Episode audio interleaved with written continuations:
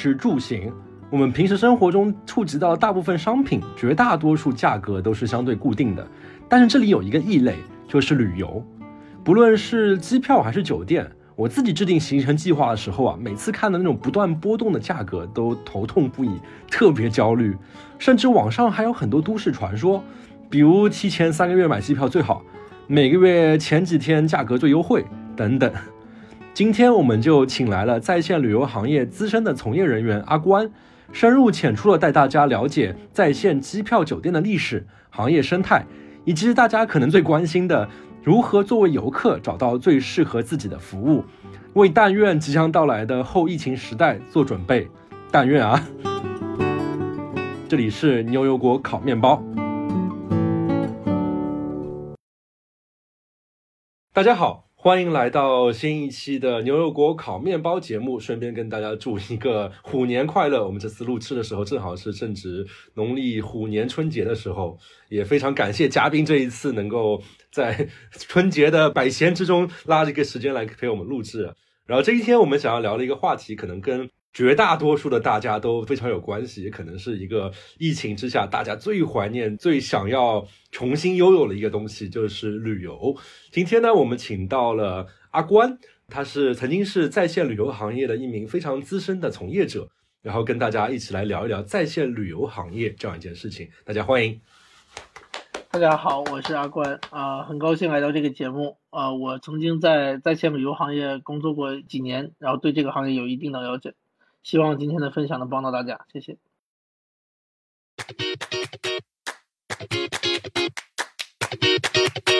在开始我们正式的节目之前，今天有一个新增的特殊环节，那就是广告环节。感谢各位听众长久的陪伴，我们牛油果烤面包有了第一个广告客户，那就是产自新西兰的天然膳食补剂 Athletic Greens，网名 AG 问小绿粉。很巧，其实，在 A G 找到我们之前，我就一直在思考一个我自己生活上的问题，就是我的饮食其实非常的不均衡。平时嘛，我就主要出去吃，会发觉主要出去吃的话，以荤菜为主，包括火锅啊、烤肉啊、日本菜啊，蔬菜的摄入真心觉得不够。因为老实说，你去看普通的餐厅，它的素菜真的是做的非常拉垮，翻开菜单可能就是后面的一个角落，除非你硬着头皮去吃沙拉。然后我还和朋友开玩笑说，像那种健身的朋友，平时会喝蛋白粉补充蛋白质，我需要喝一些膳食均衡粉，如果有的话。所以当 A G 找到我们的时候啊，我的第一反应就是，哎，真的是好巧。简单介绍一下 A G 小绿粉啊，本身含有七十五种维生素、矿物质、益生菌等天然食物中萃取的营养元素，提供相当于十余种天然果蔬的抗氧化力，可以说一定程度上正好是解决我之前在想的这个问题。然后，比如很多饮食不均衡的人会有便秘的问题，它所含有的贝塔葡聚糖、双歧杆菌、菊粉纤维和菠萝蛋白酶可以帮助消化。它含有的红景天、辅酶 Q 十、南非醉茄对于缓解疲劳有所作用，而阿尔法辛酸、软磷脂、可可豆多酚提取物可以促进细胞能量转化，从而提升人的精力。我看有些客户甚至提到啊，就是喝了小绿粉之后，咖啡都喝得少了。我自己呢是选择每天早上空腹加一勺到燕麦奶里面去喝，摇完之后啊，绿绿的感觉像是那种神秘的果蔬汁的样子，但是竟然是好喝的，这点其实我觉得是非常难得。我在研究 A G 这个品牌背景的时候啊，也挺印象深刻的，因为他们投资人和用户包括大家耳熟能详的运动员，比如 F1 赛车手汉密尔顿，电影徒手攀岩的主角 Alex Honnold，以及大家更熟悉的狼叔休杰克曼。产品本身生产在新西兰，获得 GMP 认证，同时拥有 TGA 澳大利亚药物管理局认证以及 NSF 美国国家卫生基金会认证，这算是专业运动员补剂的标准了。这次推广，AG 他们会给我们牛油果烤面包的听众准备了优惠，具体详情可以在微信关注 Athletic Green 公众号，Athletic 运动的 Greens 绿。然后它有个 S 在后面，然后回复我们的播客名“牛油果烤面包”来获取节目专属的优惠信息。我们收 note 当然也会写。很有趣的是，他们是按照一个月一个月的订购计划来购买的。然后如果每天喝一杯的话，就相当于早上买杯咖啡。但是除了提神之外，更均衡了健康。好，让我们接下来进入今天的话题：在线旅游。虽然说啊，就是虽然说大家好像平时都会在旅游，然后包括其实，哎，你看我们现在就是互联网这么发达，然后大家基本上做了很多的旅游准备工作都是在网上嘛。但是感觉我听到在线旅游行业这个词，就感觉特别的特别的高大上，特别装。然后平时没有人会这么讲，你可以跟大家讲一讲什么叫做在线旅游行业吗？这个定义怎么说？嗯，好的。其实在线旅游就是所谓的传统旅行社的线上版本吧，要不怎么叫在线呢？我们在线下看到的旅行社的所提供的服务，线上的在线旅游也会提供，包括机票、酒店、度假服务等等。那有的时候还会有些其他的，比如说像火车票的购买以及租车等。但最重要的还是机票和酒店了。哎，我现在脑海中，你跟我说这是传统的那种线下的那种旅行，就想想到了那种小时候就会有很多什么 春秋旅行社，就或者说是甚至都没有没有没有名字，在家里面旁边的那种会挂一个牌子，然后上面有很多的旅行景点，多少多少钱，然后贴在门口，是这样一种东西的线上版吗？是的，是的。其实你想一下，现在我们在线旅游这个行业里做的事情还是这样。你打开网站之后，你会看到有好多航线，而且顺便说起来，春秋旅游依依然是在线旅游中很大的一个一个商家。哈哈哈！哎呀，完了完了，这期本来想要做高大上，看来高大上不起来了。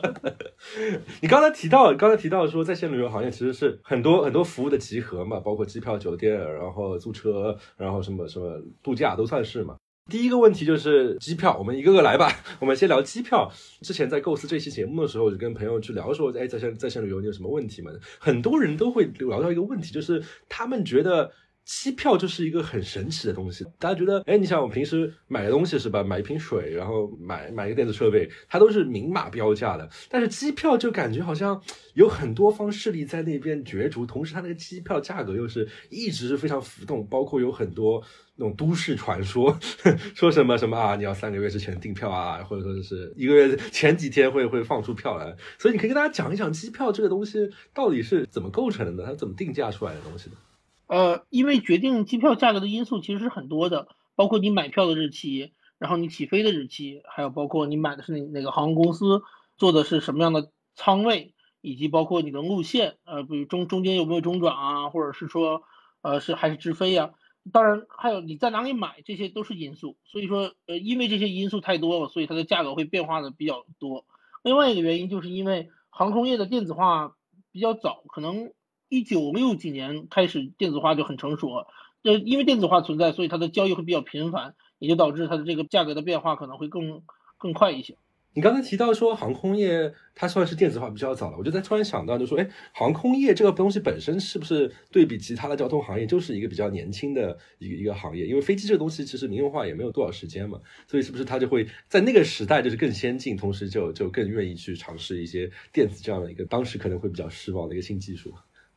嗯，我觉得是有可能的，因为相比较传统的像公路旅行或者是铁路旅行，确实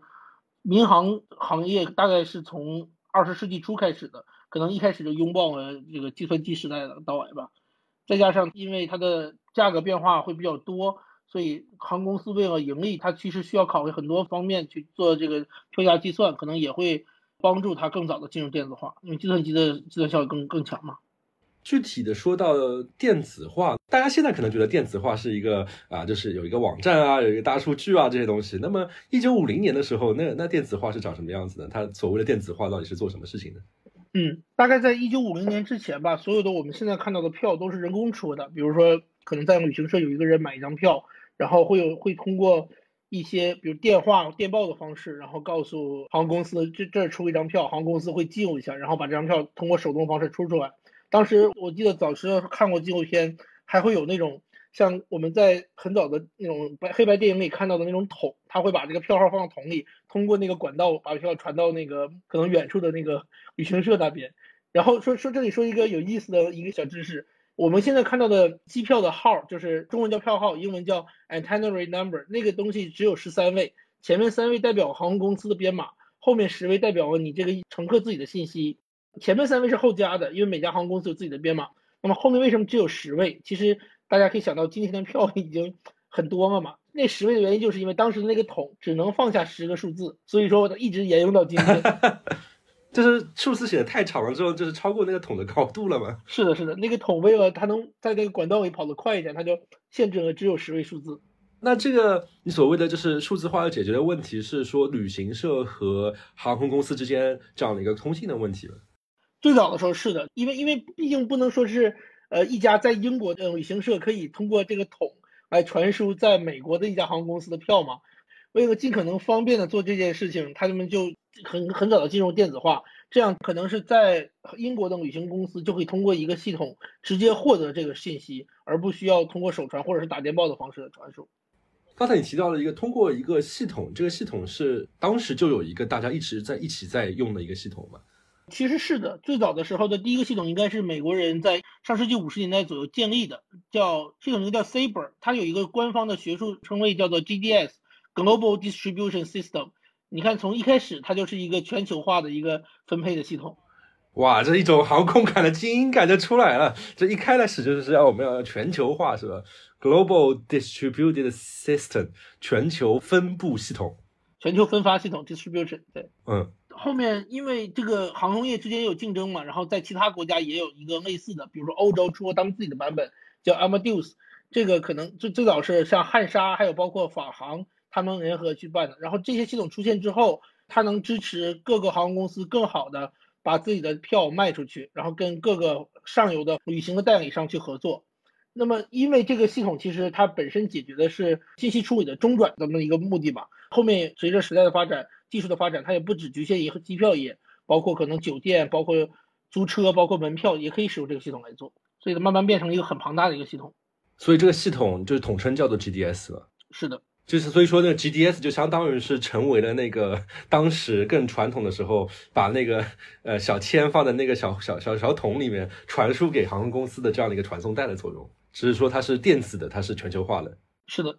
哎，还是回到刚才那个问题，我觉得我们还是没有完全回答那个问题，就是价格这么的浮动，这么的变化。那么有 GDS 这样一个系统，它是怎么怎么去工作呢？因为比如说大家平时嗯打开网站是吧，会看到一个价格，那个价格可能就是啊我不知道，就是可能是旅游网站和航空公司已经来来回回数据上面通信了好多次之后，告诉你说，哎，这张机票今天是卖这个价格。那么 GDS 是怎么在其中起到一个信息的沟通作用的？嗯，我大概描述一个例子就好了。这里可能还有另外一家公司的作用会出现在里面。呃，这家公司叫做 ATPCO，它是一家单独的公司。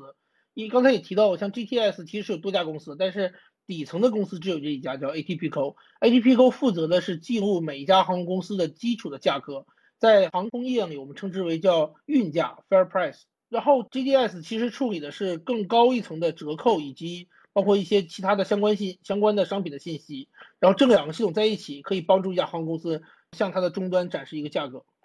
哎，像我们很多旅行可能比较多的听众可能会注意到，就是平时买票的时候，好像大家都会有一个折扣的概念，就是其实这一部分也大家觉得非常的混乱。每次看到个价格，他会告诉你说它是它叫 fair price，就是原价是多少多少。那每次你买到价格，基本上都是什么各种奇奇怪怪他说的折扣，可以折扣出一个结果。刚才你也提到一个 fair price 嘛，也提到了折扣，可以给大家大概讲一下这到底是什么东西吗？嗯，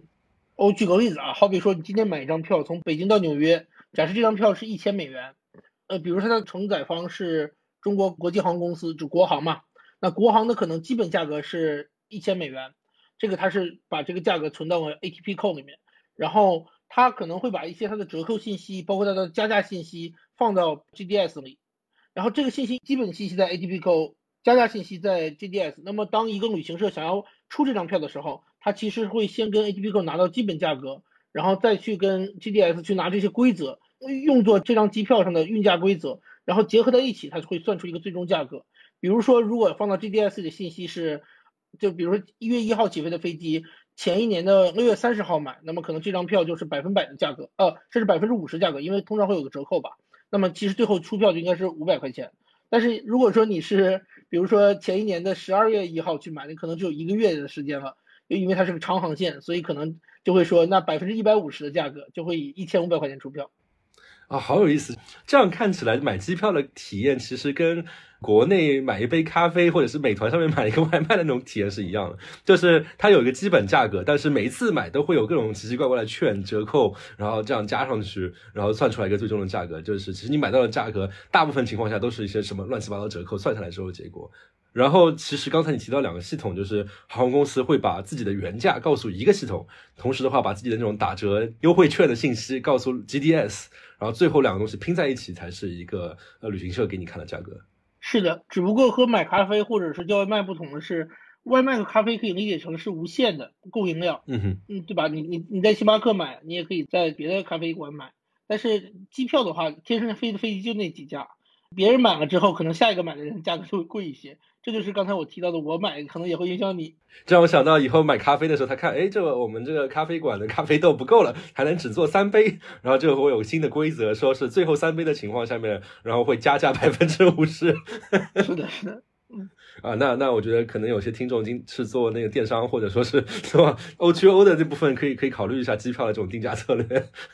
刚才你提到，就是航空公司会给 G D S 加一些规则，然后一般来说，这些规则会长什么样子呢？你刚才提到说是可能是最后几天会，就是买的那个那个时间和起飞的时间的关系，可能是其中的一个规则。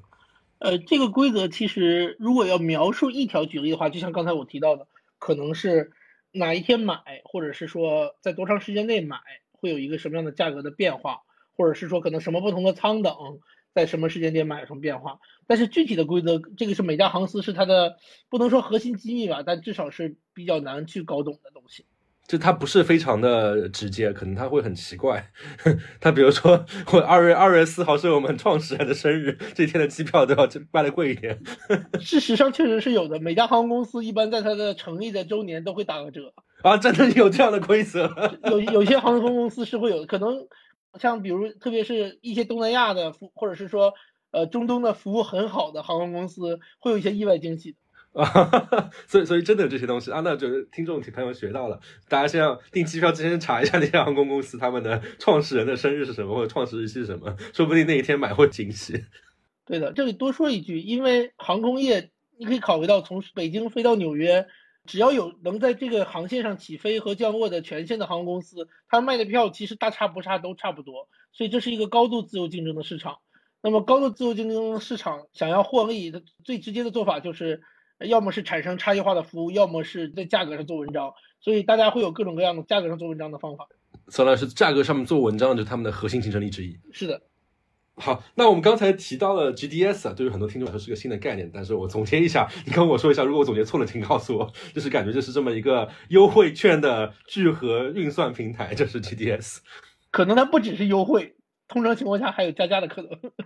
啊，对，加价，对，还有加价、加价和优惠的这样的一个核心计算平台是是 GDS，是的。那么航空公司有它的原价，有它的优惠加价的规则给了 GDS，GDS 负责运算。那么下一步 GDS 对接的就是旅行社嘛？呃，如果传统意义上是旅行社，但是因为互联网的时代的兴起，那我们其实可以看到今天很多 GDS 会直接对接到这些在线旅行平台。在线旅行平台有没有一个统一的术语？哦，我们称之为叫 OTA，Online Traveling Agency。你可以看到，就是 travel agency 的线上版。这样一说的话，online travel agency 在线旅行旅行社，感觉都是那种家旁边的那种小小店的那种感觉又出现了。是的，像像 OTA 的话，是不是国外就是比如说 Booking、Agoda、呃 Expedia、Priceline，国内的话可能是携程比较大一点，就这些都叫做 OTA 是吧？嗯，对的。之前我本来想问一个问题，说那些 OTA 平时起到什么样的职责，但是我一想到那个我们家旁边的那个小店，它起到了什么样的职责，感觉好像都差不多嘛。啊，对，其实如果只看这个服务的本身的话，线上的旅行社和线下旅行社是承担差不多的角色的，只不过它的服务的半径可能不只是你们家附近的小区，也可能是到全国甚至全世界。嗯哼，那一般来说 OTA 他们的。职责是什么呢？比如说你刚才提到一个 GDS，它已经可以把那些优惠信息全部都汇总了，他们其实可以计算出来一个一个价格。刚才提到那个 GDS 是一部分，刚才你提到另外一个系统会有原价是吧？嗯。然后相当于是 OTA，就是把这两个东西拼在一起，算成一个最终结果，呈现给用户这样一点职责呢？是的，拿机票来说的话，OTA 其实主要就是两三个重要的使命吧，一个是说把可能同一个航线上的所有的机票都找到。因为你在航司航空公司的官网上，你也可以买票，但那只有这个航司自己的或者他的合作伙伴的。然后 OTA 是能把整个同一时间内发生在全世界各地的票都尽可能帮你找到。当然，它会有一些限制嘛，比如说这家航空公司有一些权限，它可能能拿到更好的价格，或者是有一些能力，它可能能算出更好的价格。然后第二个重大的使命就是说，可能找到用户想要的商品，比如有些用户他可能希望买头等舱或者是公务舱，那么他会优先为他展示这一类的商品，或者有些用户可能比较担心飞行的体验，可能会给他展示一些其他的服务，像延误险呐，或者是安全险啊这样的东西。就是 OTA 上整合在一起进行一个排序，然后呈现给用户这样一件事情。是的，是的，它更多的是信息的整合和过滤。哎，你刚才提到了一个信息的整合和过滤，那我就在想，就是 GDS 它作为这么一个庞大的一个中转的中心的系统，那照理来说那些数据它都有，就是航空公司的那些那些机票价格那些东西它都有，那为什么不能 GDS 它就做一个网站给用户看就好了呢？嗯，好问题，我觉得最主要的可能原因是 OTA 平台更多的是直接面向消费者吧，它更懂消费者想要什么，而 GDS 可能本身更偏向于资源方供应链那一侧。所以可能它更好的能服务的是它的客户，也就是航空公司。所以 GDS 它相当于更多是一个 To B 的一个技术服务，这种感觉就是可能算是云计算的那种 server 这种感觉，它是一个面向航空公司的这样的一个企业级服务。是的，是的。虽然最近一些年 GDS 它为了求更好的发展，它也在说它要增加一些为它的客户的营销能力，但本质上讲，它其实还是一个 To B 的服务商。嗯哼。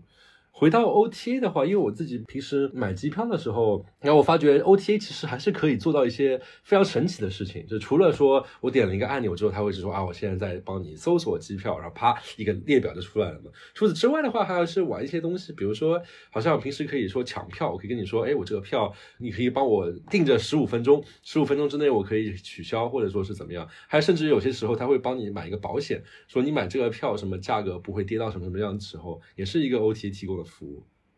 嗯，是的，因为刚才也提到嘛，OTA 更懂用户，所以他能知道哪些是消费者喜欢的东西。呃，刚才举的商品只是一部分嘛，那还有一种就是价格嘛。这里提到一个模型，就是在 OTA 行业可能大家比较认同的一个模型，呃，叫 PACE，P A C E 模型。那分别代表的是四个最核心的呃用户在消费者在乎的点，一个是 P 就是 Price 价格，一个是 A Availability 也就是库存，一个是 C Content 也就是内容。这个内容可能是泛指内容，后面有机会我们再讲到。第四个就是 E extra service，就是额外的服务，像刚才提到的那种，可能为消费者推一个保险啊，或怎么样，那可能是 extra service。但是如果是能够抢票，这本身其实就是跟库存有关系嘛，那代表你能出到这张票。还有一种可能性是，它会给用户提供一些更低价的商品，比如说我们可能在有些平台见到过这种模式，呃，他会说只要你买我这张票，我给你个价格，然后你不用管什么时间。这个这或者怎么样，这张票能出，但是这张这张票它能出掉，这其实是在价格上做文章。Pace P A C E 就是基本上 O T A 可以玩的那些花样，就是这么四样东西：价格、库存、内容和额外服务，这么四样东西。是的。哎，我有个好奇的点，刚才提到，就当是买一个机票，其实涉及到目前就提到这三方嘛，航空公司，嗯，G D S 在中间，然后还有的话 O T A 在最前端。那么一般来说。买一张机票的利润是是怎么分布的呢？或者说航空公司比较直接嘛，它就是提供服务的提供方，那么我我们需要给他钱，这样来让他自负盈亏嘛。那么对于 GDS 和 OTA 来说，他们是如何盈利和赚钱的？在机票这个市场？呃，GDS 因为作为一个中间的服务商，它更多的是提供高效和稳定的服务，所以它的服务本身就是收费的最好方法。比如说 OTA 可能会去跟 GDS 交互，然后去拿到一些票的信息。那么这其实是一次查询，这个查询本身是要收钱的，GDS 会对每哦查一次就要收钱，查一次就要收钱。然后还有一种可能是说，就是比如说这 OTA 可能已经帮用户去决定说要买票，那他其实是要先把这个客人站站票这个东西也是需要需要需要收一定手续费的。就刚才提到了，说是拿可以在那边候的十五分钟这种东西就是要收费。是的，是的，相当于是 GDS 就是问航空公司和 OTA 收钱，这样来他来自负盈亏。是的，是的，刚才说的是面向 OTA 收钱嘛？那因为航空公司是在 GDS 上卖掉我这张票，所以 GDS 是会有一定抽成的。这个抽成比例可能不高啊，但积少成多还是钱。那 OTA 怎么赚钱呢？因为我感觉好像我平时买机票的时候，OTA 没有给他额外的钱，比如说他帮我留十五分钟。我现在是第一次知道啊，原来这东西他是要为那个 GDS 付钱了。所以我觉得听众朋友们，如果你们对那种在线旅游行业特别不满的话，大家可以薅完他的羊毛，就是你买张票十五分钟取消，然后一直做这个事情，好像 OTA 就没钱了，是吧？那 OTA 怎么赚钱呢？呃，OTA 盈利主要是几个方面吧，一个是说像你买一张票，比如他可能是从北京到纽约。那么基本上来说要假设一千美元吧，航空公司给到 OTA 的价格可能只有九百五十美元，那剩下五十美元其实是给 OTA 自己赚的，那这个是佣金嘛？那佣金既有直接佣金，也有间接佣金，就可能比如说 OTA 帮助航空公司一共卖了五万张票，那么航空公司还会奖励 OTA 一些钱，这是第一种，这个叫这佣金。第二种模式呢是说可能呃 OTA 会在航空公司原有价格上做一些加价。啊，这个听众朋友们感觉这种警戒心就开始起来了。你继续，你继续。但是这个加价通常情况下取决于是否他能卖掉这张票。比如说航空公司可能一张票他卖一千一百块钱，那但他给到 OTA 可能是给一千块钱，这种一百块钱的空间嘛。但是 OTA 可能判断航空公司的一千一百块钱的票太贵了，他如果能卖一千零八十的话，那么这个他可能能更容易出票，等于说他少加一点，八十块钱就把这张票卖掉，那么他挣八十的加价。但是还有可能是另外一种情况，就是他判断航空公司的其实价格是会加到一千一百五的啊，邪恶开始了。那么 OTA 也会加到一千一百五，那所以说它其实是比 OTA 能够给的的的标准价格还要多一些。那这个是加价的部分。这个感觉就是完全就是经销商的那种感觉，相当于是航空公司会给一个建议零售价，是的。然后具体你怎么卖就是你 OTA 的本事了。是的，只不过在航空业，因为航空公司本身也卖票。所以就会有一个官方渠道价和一个分销渠道价。哎，这就是其实让我涉及到一个我想问的问题啊，就刚才提到 OTA、GDS 和航空公司，我感觉好像近些年作为一个旅客能感受到的趋势，就是他们好像互相搞在一起，相互想要吃别人的地盘。就因为比如说航空公司，我平时自己会认准一个航空公司，我可能买票就不会通过 OTA 来买，我就直接在他们官网上面玩。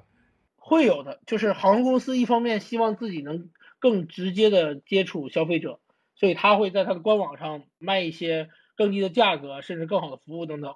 因为航空公司也会有会员体系嘛。这里顺便插一句，航空业是会员体系做的最早的一个行业。我们现在今天看到的什么会员呢？黄金会员、白金会员，可能都是航空业几十年前就开始玩的东西。不是 QQ 最早玩的吗？QQ 可能效仿航空业吧。然后因为有这样的好的服务、好的会员权益。所以其实有些消费者是愿意到航空公司官网去买这个机票的，呃，然后 OTA 的话，因为他们更懂消费者，所以他们其实是能够利用消费者的诉求来发展他们的的就不可替代性的。比如说，他们可能判断出一个消费者需要接送机，那么他们会卖接送机这种产品，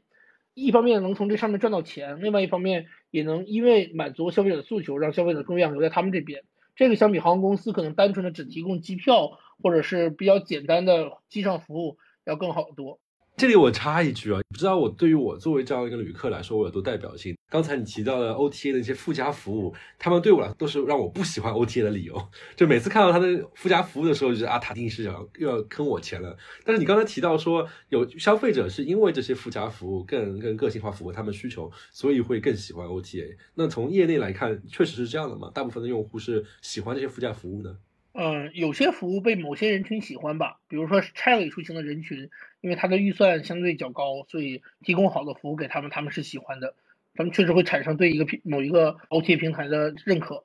另外，有些用户他可能本身就价格敏感多一些，那么可能对于他们来说，你给的服务就要像这方面，比如说有什么延误险呐，或者是无法出行的改票的保保证服务啊，让他在提前买的时候，后面可以减少他的。资金的损失吧，所以这其实是对消费者来说也是好的选择。感觉上好像是国内是我听说是因为延误特别频繁，所以延误险还蛮大家蛮受欢迎的，感觉每次都是抽盲盒的感觉。是的，如果你要是赚到了，那是真的挺赚的。啊，那那刚才提到了 OTA 和航空公司，相当于是航空公司它确实有在直接的卖票，但是那个的话可能是要通过。会员服务这样的东西来吸引你，同时的话，OTA 是因为它真的更懂用户，就可以提供一些非常花式的额外服务。那 GDS 它它有没有可能被干掉呢？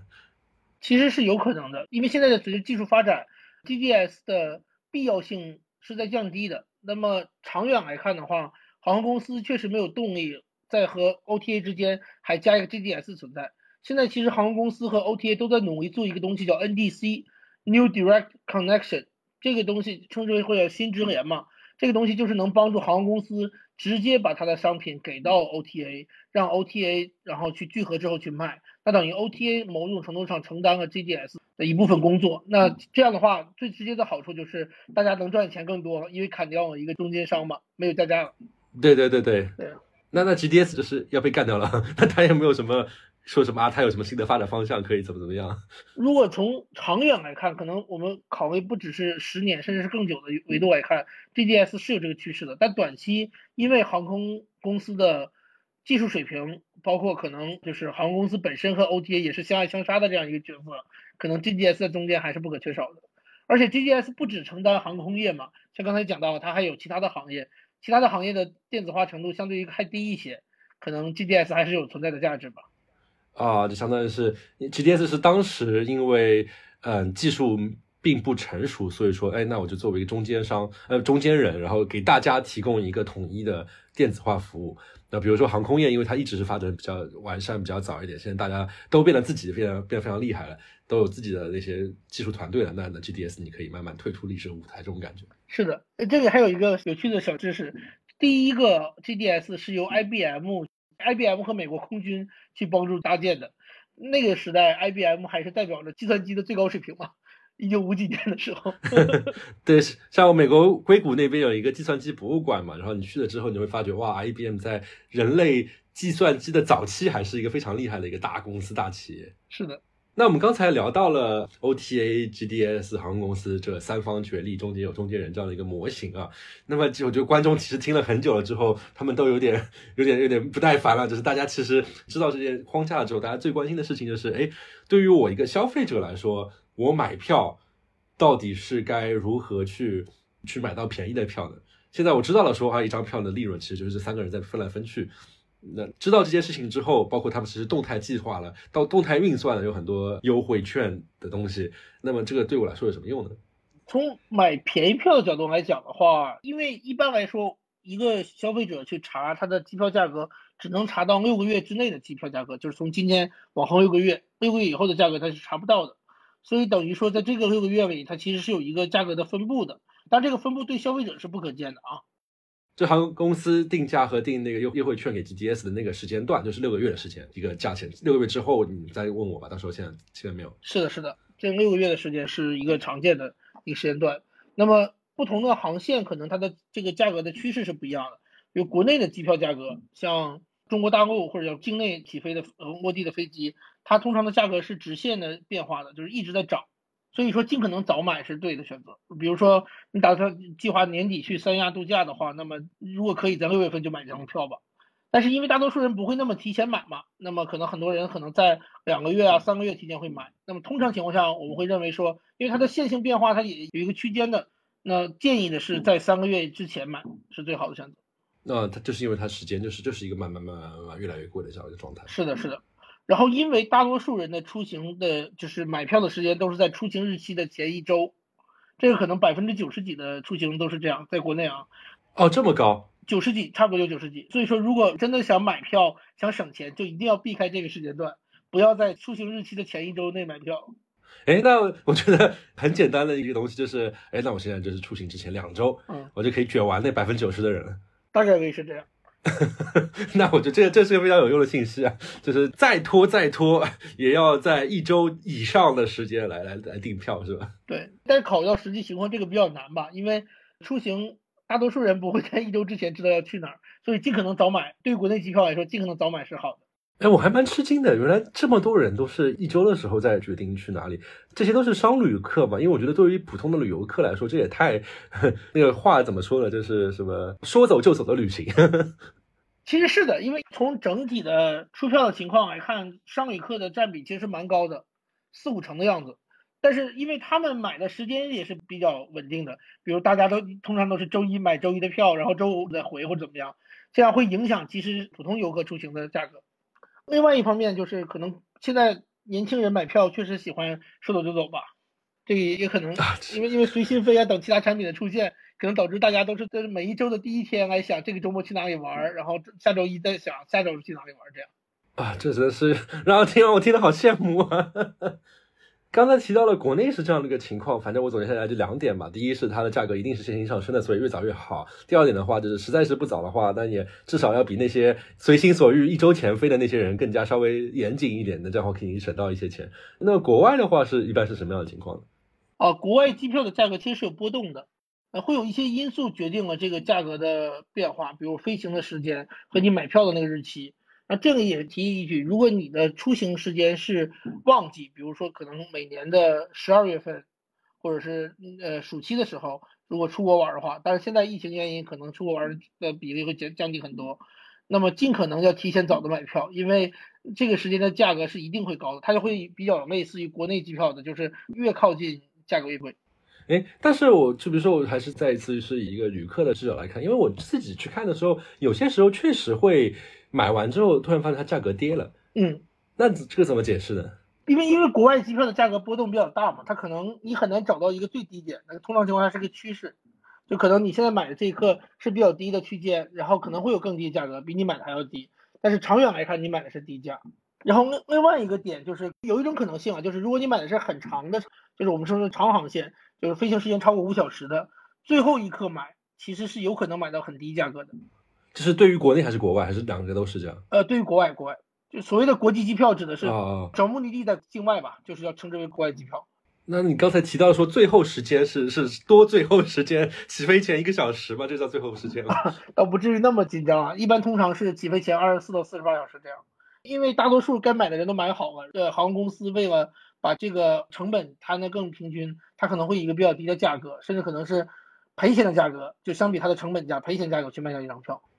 那我觉得就是可能等待这张机票的国外的游客，可能比起国内说走就走那批人更说走就走。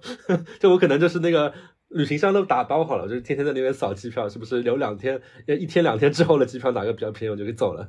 是的，是的，这本身这件事情其实反人性嘛，因为大多数像飞长航线、可能跨国甚至跨大洋、跨洲的旅行的消费者，他也不会选择最后一刻订票。所以某种意义上讲，这也是航空公司为了防止。这些人去买到便宜票而设置的规则，啊，那那我觉得哪位听众觉得这个最后时刻的机票这件事情对你来说有帮助？我觉得我只能说，哇，我好羡慕你的生活方式啊！哎，那我在想，刚才提到了航空公司，它会定义很多很多奇奇怪怪的一些打折的那些条件嘛？那那些条件有没有什么可以让大家觉得是可以利用到的东西呢？会有一些，比如说，如果买往返票，呃，国际航线啊，就这个。中国大陆的机票其实没什么区别。如果是国际航线的话，往返票一定比单程票便宜。算下来的话，就比如说你往返可能是一千八百美元，但是单程就要一千二百美元这样。这个其实很好理解，就是它的那个条件就是会这么定。对对，这个绝大多数航空公司都是这样的。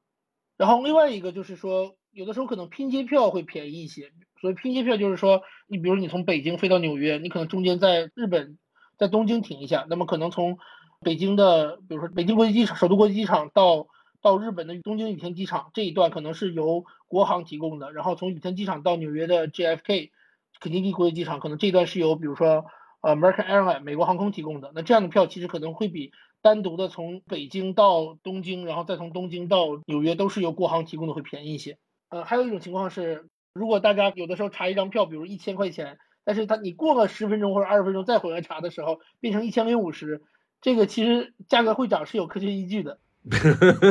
是大数据杀熟吗？传说中的大数据杀熟吗？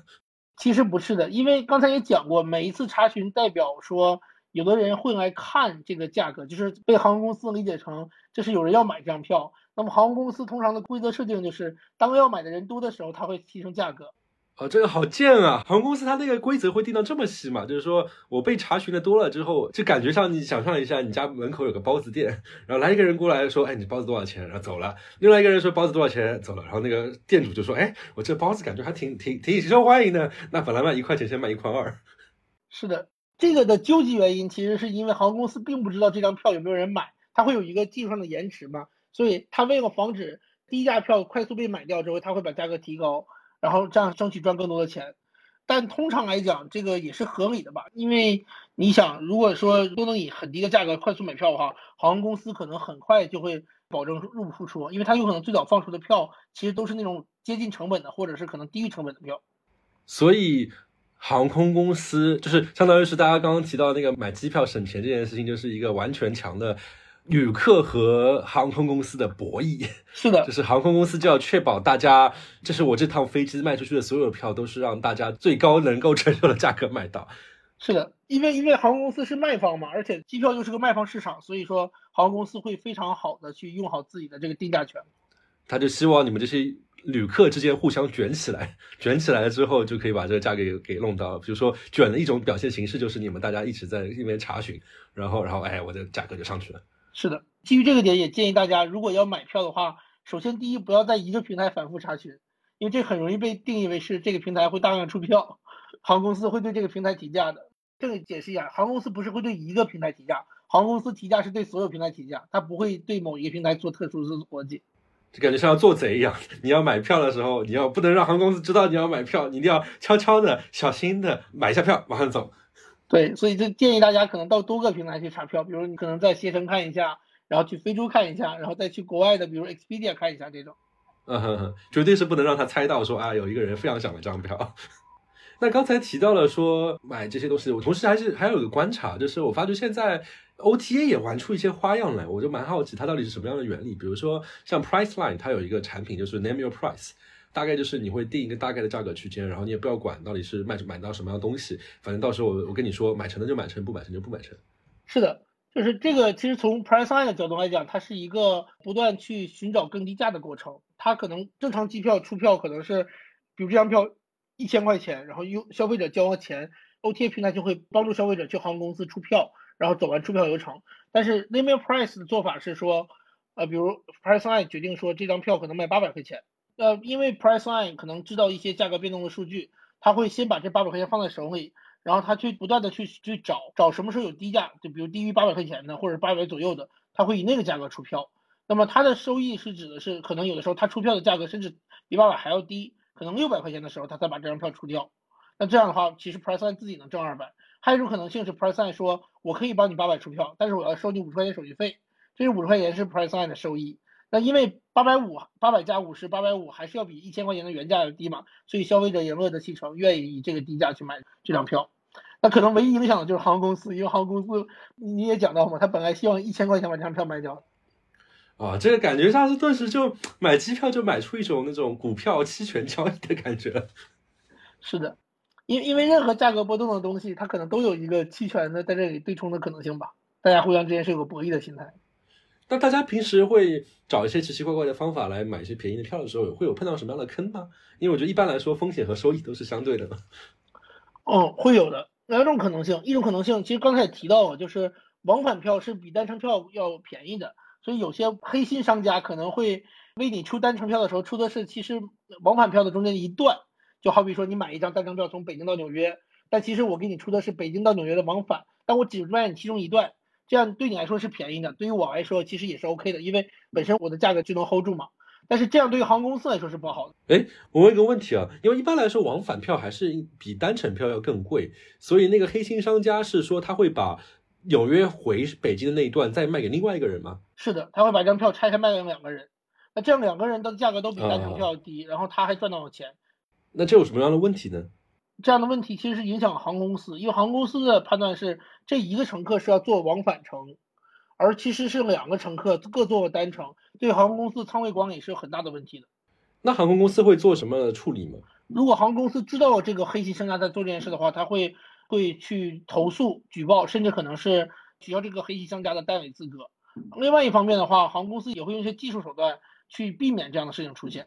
哎，那对于我个人来说，只要我买到了这样一张黑心机票，那我就赚到了。如果那个黑商家被干掉，其实跟我们有什么关系呢？其实不是啊，你想，如果你买票，比如买的是一个月之后起飞的票，那在一个月期间，这个黑心商家被航空公司给查处了，这张票其实没法出票的，航空公司也不承认。哦，就是你钱就白交掉，那个票是不会最后出出来的，是有这样的风险的啊。除了这种往返票拆分的情况下，还有什么样的票会是要小心的呢？另外一种就是积分票吧，积分票就是顾名思义，就是某一个人拿他自己的积分为其他人换票的。其实正常情况下是被允许的，比如说，如果我把你加成我的受益人，那其实我的积分是可以给你买票的。但如果这件事做成一个生意的话，就会导致航空公司定价受到影响，因为会有更多的人去用高积分的人买票。航空公司其实少赚了钱，所以这点来说，航空公司也会去查处。同样，因为航空公司会查处这个买了积分票的消费者，也有可能会面临无法出票、无法成行的风险。所以，我就总结来说的话，就是如果问非正规的大型第三方买票，都可能会碰到这样的不能出票的风险。是的。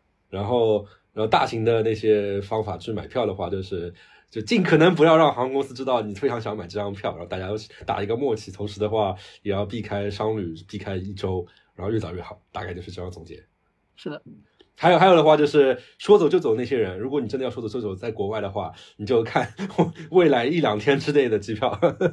那我们刚才聊了聊了很长时间的机票，呃，又聊了它的内部的运作，有航空公司，有 GDS，有 OTA，然后又聊了说对于普通人来说应该怎么去利用这样的一个东西来买到便宜机票。那我可以讲酒店嘛，因为感觉好像一般来说讲到在线旅游，机票和酒店是最大的两环。是的，酒店相比机票来讲没有那么好的线上化。啊，根本原因是因为这个行业其实发展了很多年吧，可能几千年前就有酒店这个行业存存在了。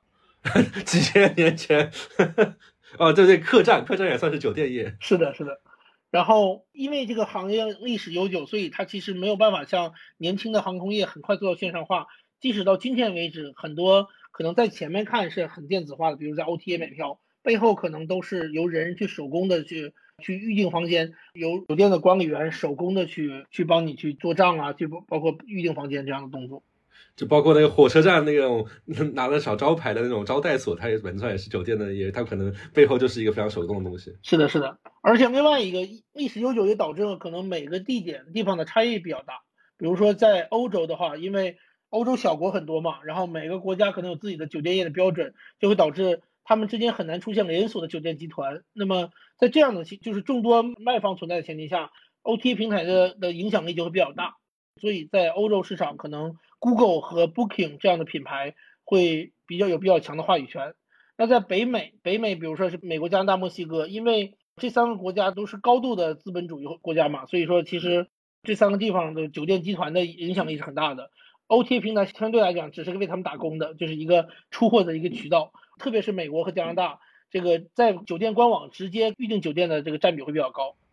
就是对比一下刚才航空业，就是因为航空业本身起来的时候，他们自己就全副武装，我们的电子化我搞得非常好，所以在这些事情上面，OTA 其实相对来说就比较没有那么的强势。但是因为酒店行业，因为他们这历史悠久，包括很多地方其实就是数字化起的比较慢，所以说相当于是 被 OTA 有可乘之机，就可以有更强的定价权。是的，然后中国的情况又不太一样一点，中国因为。这是一个世界上最大的单一市场嘛，它的市场纵深很大，所以我们既有像北美市场的高度的连锁化的的城市存在，比如一线城市，也有那种可能在甚至包括在一线城市内，也有那种就是很多卖方的火车站旁边，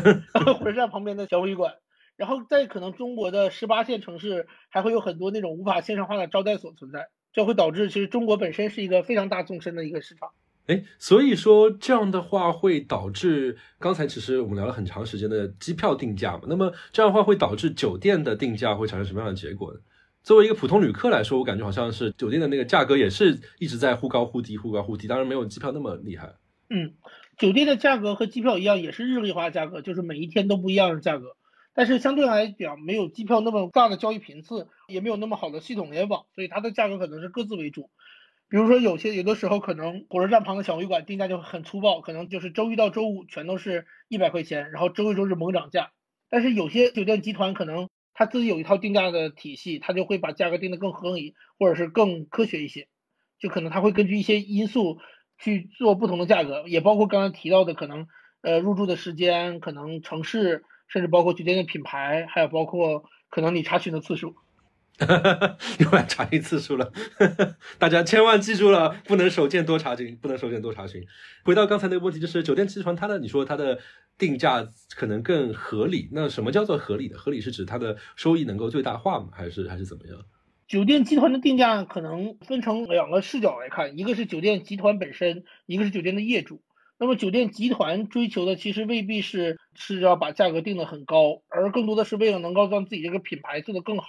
但是业主可能会有一些其他的需求，酒店集团的定价其实跟业主是有关系的。那么这个也科普一下，酒店集团的里面角色，酒店集团分成两个角色，一个是业主，也就是真正的去投资建这间酒店的人；另外一个是管理团队，也就是由酒店集团派到加盟商的一个像是空降的一个管理团队，负责运营这家酒店。那么他们的诉求其实是不太一样的。低端酒店的业主的目标其实蛮直接，就是赚钱，所以说。为了能更可能的赚钱，他会把它的价格定的区间更大一些。比如他希望能更好的吸引消费者来这边住店，那么可能在有些时间段他会价格很低。如果说他觉得最近客源比较好，他可能价格会定的稍微高一点。但是低端酒店集团的管理团队，他可能为了扩大自己的酒店的规模，包括可能让更多人成为他的会员，同时可能是希望说他酒店有一个稳定的品牌，他不能卖的太高或太低，他要把它价格趋近一个平稳的状态。就是哪一天突然网上被骂了，说啊这个酒店这个突然天哪，真是宰客。然后他可能对于业主来说我无所谓，我攒就攒，我钱赚了就好了。但对于酒店集团来说，可能就是品牌的一次沉重打击。是的，是的。而且酒店集团通常都希望扩大自己的会员，这个可能和 OTA 的对抗还有关系。因为越多的自己的会员的话，越多的是能在自己的渠道去订房的人嘛。所以说他会可能提供很多服务，这些服务本身的承载方其实是业主，所以钱是业主出。那业主就某种意义上来讲，酒店集团就更希望定一个标准化的价格，然后让让这些服务能够传达给消费者。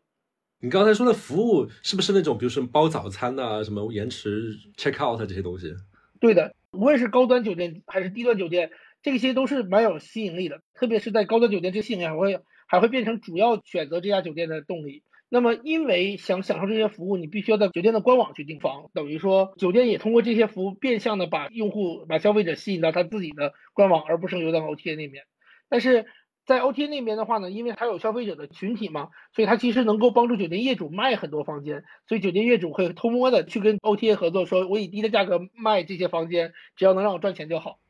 哎，这里我们先暂时停一下，我们回先回到刚才那个问题，就是关于酒店的定价策略。那像刚刚才提到了说，低端酒店其实对于业主来说是卖的越多越好，越赚钱越的越越越贵越好。当然，可能呃酒店管理集团它的思想可能会更长远一点，更复杂一点。那么高端会是什么情况吗？高端的业主难道不想赚更多钱吗？高端业主也会想赚钱啊，只不过他们赚钱可能并不追求是房都都订出去，或者是人都住满，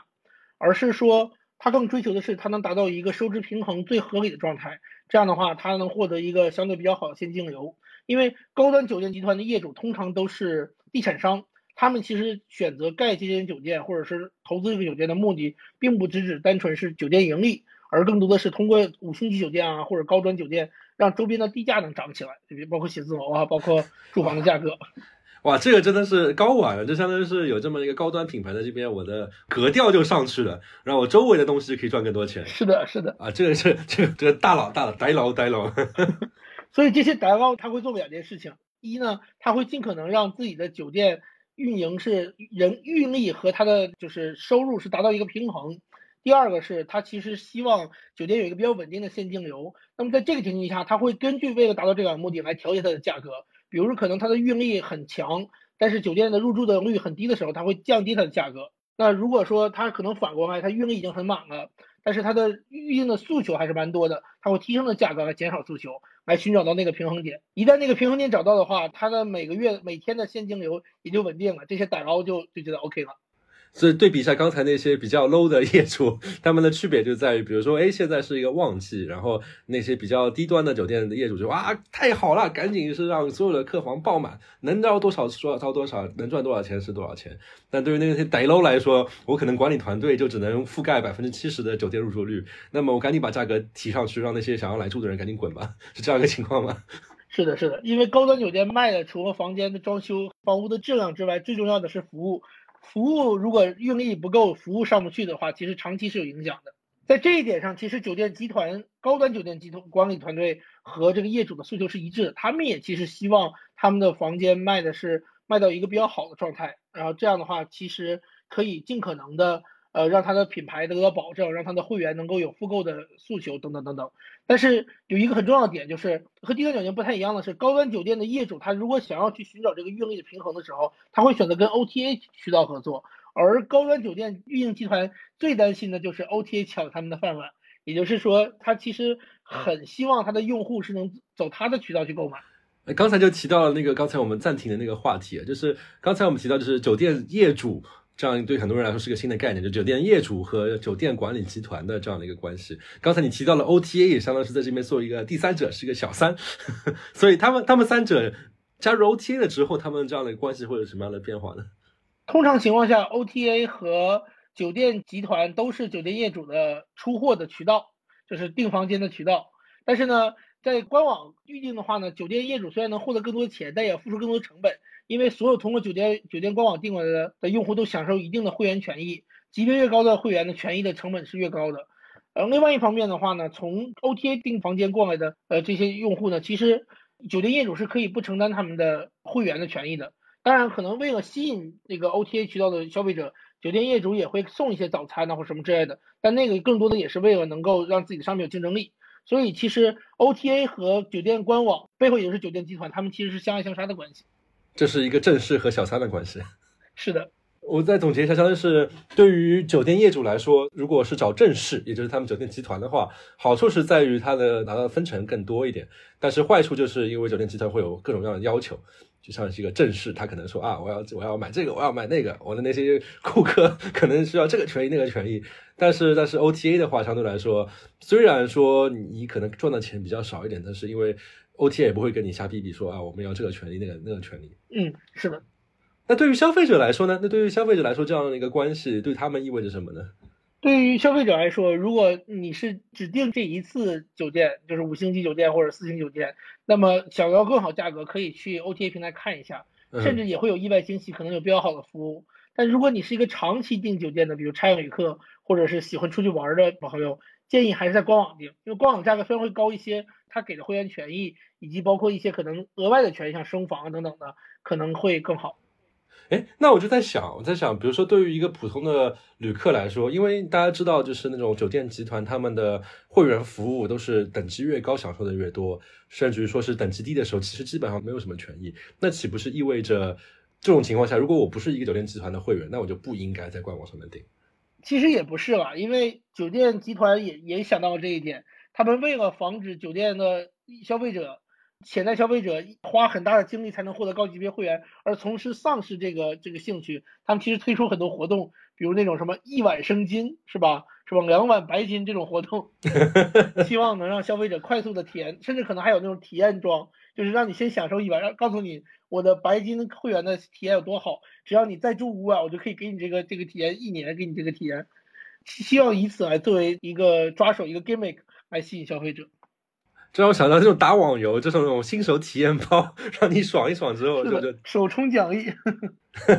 哎，那那刚才提到 OTA，那他怎么赚钱呢？就是他如果提供给消费者的也是一个比较便宜的价格之后，那他怎么赚钱？呃，OTA 赚钱主要有几种类型吧，一个是说它会有 commission fee，就是可能每卖一间房，它会有一点抽佣。那这个不同的品牌、不同的平台，可能对不同品牌的抽佣是不一样的。像话语权比较大的 OTA 平台，像比如美国的 Booking，其实 Booking.com 它是荷兰的公司，它的抽佣是百分之十五，就等于说一间房一百块钱，十五块钱是要给 Booking 的。那还有一种可能性是它会加价卖，这个就跟机票有点像了。啊，等等等一下，等一下，OTA 会会加价卖给消费者吗？会的，比如说他有的时候一个比较低的价格拿到一间房，他可能会加点价格卖出去，他但他通常他会保证他的价格还是比其他平台低的。这样的话，它可能就是还有一些相对优势嘛，但是它其实是赚了一点钱的。啊，这这这是对对消费者来说，也就是你买到还是最便宜的，只是说那那那我觉得还是合理嘛，它毕竟是经销商嘛，它肯定是比原价进货价要稍微加一点钱。是的，是的。哎，所以你提到说那个 OTA 会问酒店业主收百分之十五的这样的一个手续费嘛？那么酒店业主还是愿意把一些空房给 OTA 来卖，那就说说明说是酒店业主其实如果卖给通过酒店集团来卖的话，可能会就是手续费会更贵。是的，因为对于酒店业主来说，他除了呃要雇酒店集团的管理团队每每年给他发工资之外，啊，他们要发工资，对，每一天还要有一些运营成本。就发工资那个是是你通不通过他卖，他都要发嘛，对吧？嗯。但是每间房的运营成本其实是酒店业主要承担的，比如刚才提到会员权益。高级别的会员一晚的会员权益可能上百美元，哦，成本嘛这么高？成本是的，哇哦！所以与其在官网卖，还不如就到 OTA 做贱价卖了算了，还能挣点钱啊！就是你们那个酒店集团那些什么白金大爷过来来一次，我就要花额外花一一百块钱，那我还不如说我我少少赚个五十块钱，让 OTA 把这个票卖给一个普通人。是的，类似这种。啊啊！我这作为一个白金会员，感觉到了尊贵。其实 OT 还有一种赚钱方法嘛，但是这个呃，通常情况下很难讲，就是它它的这样卖是能能卖多大的 scope，就是说 OT 可能会拿到一些是特别低的价格，这些价格可能更上游是由另外一个呃就是角色提供的，这个角色叫 B to B 分销商，这个角色是干嘛的？这个角色就是说他以一个很低的价格从酒店或者是酒店集团收给买下来一批酒店，把这些酒店以一个稍微加一点价的价格卖给其他人，就是一个走量的一个量贩式的一个角色。所以我插一下，是卖是买酒店还是买酒店的预定的时间？是直接买下酒店的房间，就是预定的时间，比如今天到明天两天一晚，这个酒店就是直接被这个 B to B 的经销商买掉了。那 B to B 可能会把这酒店卖给，比如说差旅公司。可能会卖给说可能一些大的集团，它本身就会有一需要有有一些酒店的存存储嘛，也可能会卖给 OTA。但他卖给 OTA 的时候，通常他会做一些限制，比如说这个价格是不能直接卖给消费者的，或怎么样。呃，这样的时候 OTA 会做一些骚操作，他可能会把这个房型打包或打包成一些商品，或者是说他加一些钱怎么样，把这些东西卖掉，以避免这个 B to B 的经销商的追查。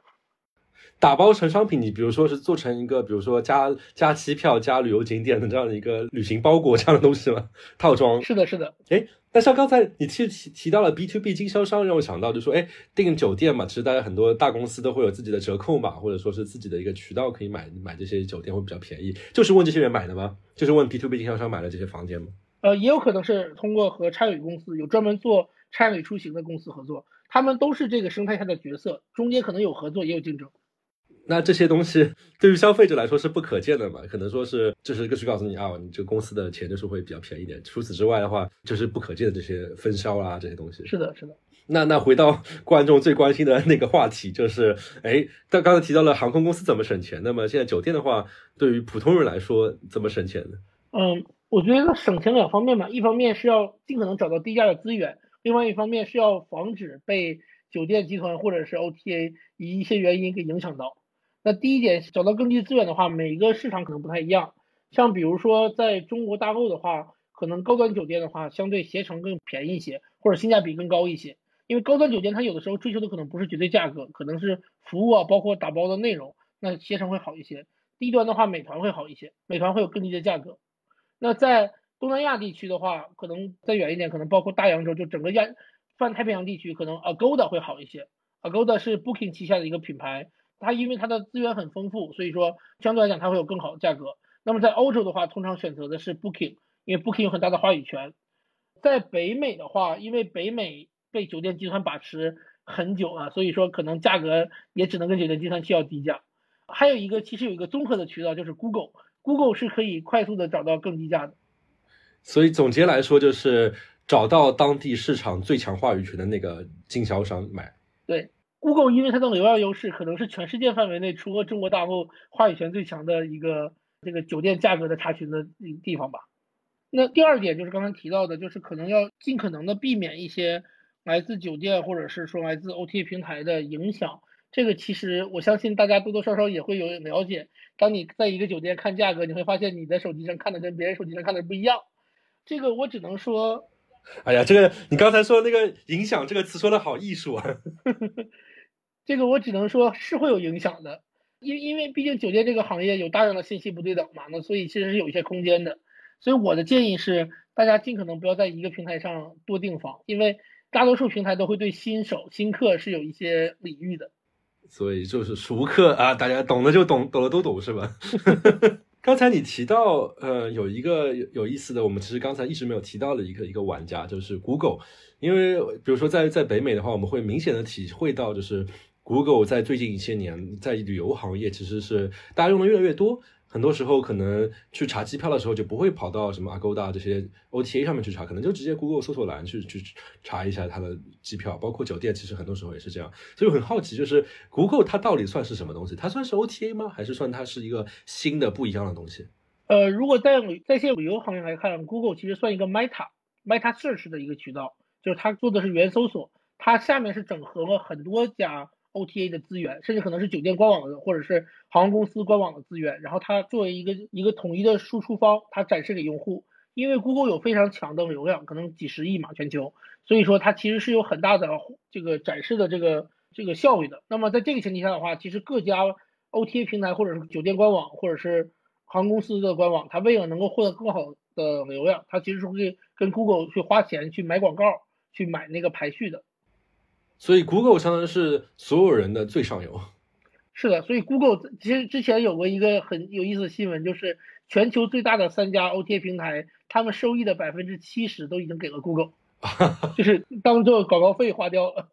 那那我就很好奇，因为既然 Google 也做了这样一个陈列展示，甚至有一些对于用户来说个性化的一些操作，那还要 OT 干什么？或者说更往前推一步，既然 G GDS 刚才提到机票的 GDS 是做信息的整合这样的一件事情，那那 Google 好像也能做，那那是不是意味着就是以后 Google 想要的话，OTA 和 GDS 都干掉算了，就是只有航空公司和酒店酒店本身了？呃，我觉得长期来看，Google 可能是越来越倾向于做消费者这一端。因为酒店行业和机票行业其实底层有很多复杂的逻辑，这些东西可能会 OTA 更擅长，所以导致 OTA 可能还不能短期内被取代。那么长期来看的话，因为 Google 也有这样好的技术能力，而且现在 Google Google 可能借助它自己的云计算能力，也在跟很多酒店集团和航空公司做合作，所以也许十几十几年后，Google 自己就是全世界唯一或者是最大的 OTA 平台了。啊，这让我想到那种，就是《权力的游戏》看过了之后，就觉得大家在那边，比如说 OTA、GDS 和酒店在那边卷来卷去，但是同时有一股最强大的力量，就是在北境集结，要吸尽了一切的感觉。是的，是的。那有 Google 这么一个大魔王在那边等着，那么我想问一下，这 OTA 对于未来的发展来说，那它还有什么可以发展的空间呢？会有什么样的发展的方向呢？从 OTA 的视角来看。呃，一方面它是不断的去继续呃运营它的用户，因为它除了 Google 之外，它可能也是更懂用户的一方嘛。那么它可以提供更好的商品、更低的价格给到用户。另外一方面，他们也在积极向上游，它的就是供应链那一侧去做探索。无论是说它可能跟一些酒店集团成立合作酒店，或者是自己开了一些酒店，甚至可能跟航空公司做了很多合作。比如说之前在疫情期间在中国大陆特别火的随心飞产品。这个产品本身可能只是当时为了振兴这个 国营航空业的一个手段，但是它其实因为它的后面的效果还是蛮不错的，营销的效果大于实际的收益，但是效果还是挺好，所以可能后面很多航空公司和 OTA 会在这个方面有一些合作。所以之前随心飞是 OTA 有参与到这个事情吗？主要还是航司自己的，在 OTA 作为分发渠道，帮助航空公司去卖这些东西。啊啊啊！然后另外一方面的话，就是刚才也讲到了嘛，就是 OTA 可能相对于 Google 来说更想干掉 GPS，所以他们可能会跟航空公司、跟酒店集团做直连，来减小这个中间抽成的这个，就是没有中间商赚差价嘛。那刚才你提到了一个事情，其实我还蛮好奇的，就是你说到 OTA 其实更懂用户，就是我在想，更懂用户这件事情能够具体的变成，比如什么样的一些可能以后会有的一些服务的优化呢？举个例子，可能就是我们看很多平台看到的是说，OTA 会根据消费者的出票时间来做不同定价。比如你出票时间晚的话，就代表我其实可以有一段时间去拿到更好的价格之后再把这个票卖给你嘛，对吧？那这样的话，其实消费者从消费者视角来看，它的价格会更低；从 OTA 平台来讲，它卖了更多票，这是 win-win 嘛，这是双赢。但可能就是航空公司会 稍微倒霉一点，会有一些损失或怎么样。让我想到会不会以后。OTA 就像是拼多多一样，会有什么帮我一起来拼一单，我们一起来买一个哪里的机票就可以买的更便宜。好像我最近看到一些平台就是有这种抢票或者是怎么样的能力，不知道他们是不是就是在在做这件事情。嗯，另外一个方面就是因为酒店行业是一个非常重体验的，特别是高端酒店，所以可能呃 OTA 会更好的知道酒呃用户想要什么，然后他会直接影响上游，就是跟酒店说你要提供一些特殊服务，或者是你要做一些个性化的东西。哦，就相当于是，因为他们是最直接的面对消费者，所以他们就就可以以这个来大数据，或者说有一些大数据的东西，然后告诉折叠集团，哎，这是，比如说送早餐，大家没有人在 care，大家可能会更 care 一些什么东西。是的。那我这里再想问另外一个问题，就是现在其实内容是一个非常火的领域嘛，包括大家其实电商那边呢，就更多的是说，哎，种草小红书这样的平台其实是对于就是电商是更有更有价值的。那我在想，对于旅游来说，包括国外的话有 TripAdvisor，国内的话可能像马蜂窝也做的比较早嘛，像这种以内容为主的在线旅游的这样的一个玩家，对于这样一个在线旅游业是起到一个什么样的作用呢？你觉得他们以后会不会就成为一个？至关重要的因素呢？从内容角度为起点。嗯，我觉得就像刚才其实提到那个 Pace 模型嘛，Content C 很重要，内容很重要。那么这个内容其实不仅仅是说你买一张票订一个酒店房间的时候展示给你的信息，也包括说你可能还在构思你的旅行，在在制定你的出游计划的时候看到的一些信息。所以我觉得内容本身对于挖掘用户的诉求是有很大帮助的。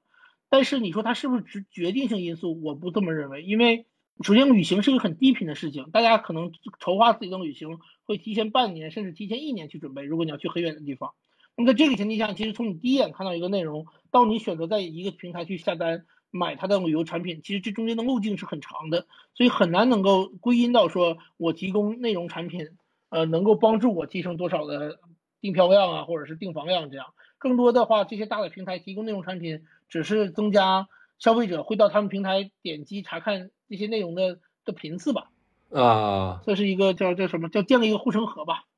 就纯粹是为了提高他们这个 A P P 本身的日活 日活用户，这样的话确保你可能半年一次的订票的时候，那件事情还是发生在我这个平台。是的。但是就是因为它是半年一次，所以说它对于具体买东西花钱这件事情上面可能影响还是有限的。是的，是的。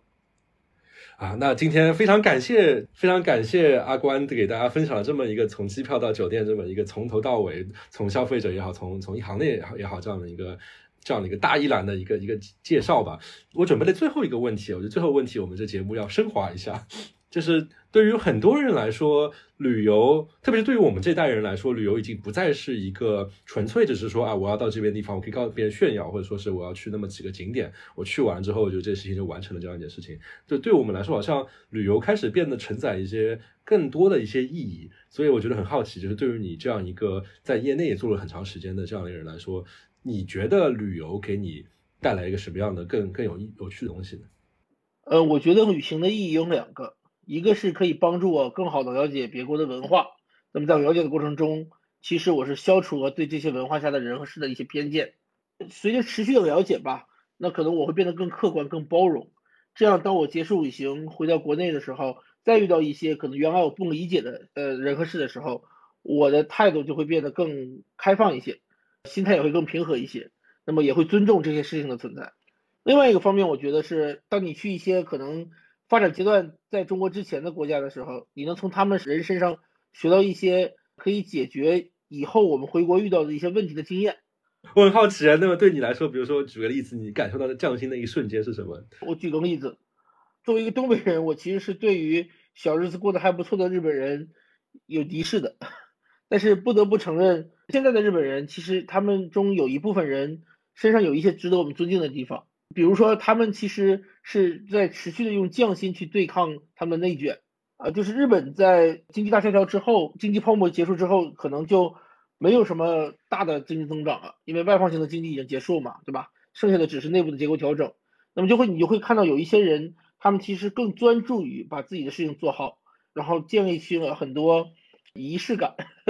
但是这些仪式感确实能够让帮助他们取得更好的知名度曝光。比如说我我曾经去一家寿司店，他们那里的寿司的师傅做寿司做了大概几十年，他的手法，他对于食材的掌控，以及包括他的对于味道的的细微变化的判断，其实是很到极致的。那么就是因为他做的这么极致，所以其实他是可能说在很多国家都很有名气。在这样的一个前提下，其实他做的事情很简单，但是他把它做到一个很好的一个状态，其实他已经脱离了内卷的范畴。那么回到今天，如果中国未来的经济也会放缓，可能不至于像，呃日本那样，就是一下子就泡沫刺刺破掉，但是内卷会慢慢产生嘛。那我们要做的事情，如果我们不想躺平，我们要做的事情也是把自己的技能、把自己的经验尽可能提升，把自己的能力打磨到一个比较好的极致，在自己专注的那一块领域里做得更好。